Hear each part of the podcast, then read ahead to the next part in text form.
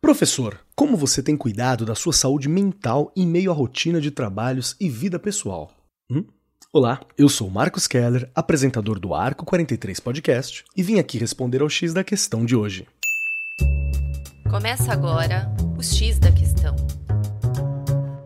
Manter uma rotina de trabalho constantemente intensa, sem adicionar momentos de lazer e descanso, pode levar a um excesso de estresse e cansaço.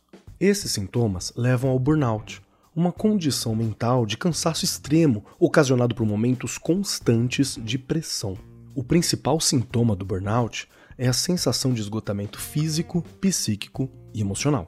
O início do adoecimento pode variar de pessoa para pessoa, já que cada um possui seu limite para lidar com as pressões do dia a dia, a depender de fatores internos e fatores externos. Independente do nome que leva, esta condição pode acometer qualquer pessoa, independente de gênero, cargo e rotina.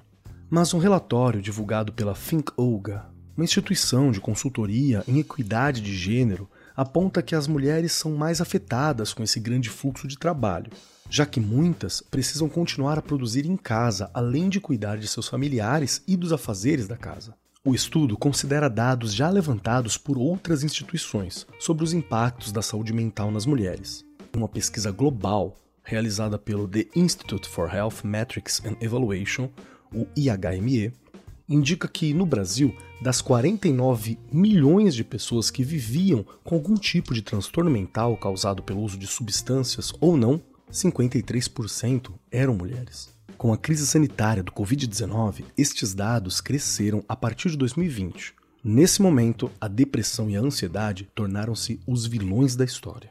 De acordo com um estudo da revista científica Lancet, os novos dados foram diagnosticados em mulheres, sendo 67% de transtornos depressivos, com prevalência entre 20 e 40 anos, e 68% de transtornos de ansiedade acometendo entre 15 e 40 anos. Para manter uma rotina saudável e minimizar os sintomas do burnout, da depressão e da ansiedade, são necessárias algumas modificações na semana, com a intenção de desafogar os dias de maior pressão dentro e fora do ambiente de trabalho. A psicoterapia é a principal ferramenta para a manutenção desses sintomas.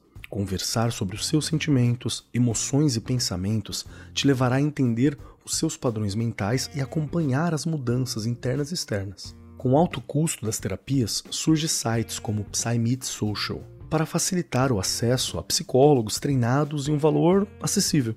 No site você terá acesso a um cardápio, uma lista de profissionais e poderá filtrar por especialidade, como depressão e ansiedade, por exemplo, e abordagens, psicanalítica, humanista, terapia cognitivo-comportamental, entre outras. É importante entender com os profissionais as condições do valor por consulta, que tem como base, uma base inicial, o valor de 30 reais. Além disso, adicione alimentos saudáveis e proteicos.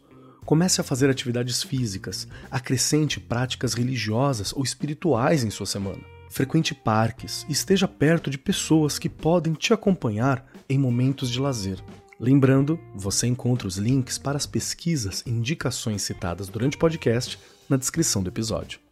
Esse foi o X da Questão, as pílulas quinzenais do Arco 43 Podcast.